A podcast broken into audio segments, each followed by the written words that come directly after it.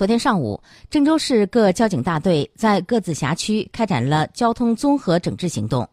针对电动摩托车、机电动三轮车等七类车的交通违法行为进行集中治理。治理内容包括机动车、非机动车乱停乱放、物流货车、共享单车、非机动车违法行驶、人车混行、逆行以及各类非法营运等交通乱象。交警二大队在中原路秦岭路口附近，仅一个小时就在该路口拦截了七起电动车违规搭载多人的违法行为。交警三大队通过合理设置拦查卡口、增加警力拖车等措施，持续对火车站地区和一周边地区的各类交通违法行为进行治理。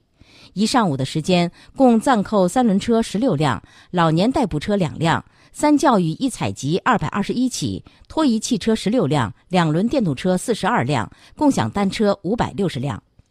交警五大队联合辖区多部门联合执法，对百脑汇、硅谷广场及周围区域交通违法行为进行集中整治，共查扣三轮车三十九辆，非法营运车辆三辆，清理违法占道非机动车九十二辆，三教育一采集交通违法行为四百二十三起。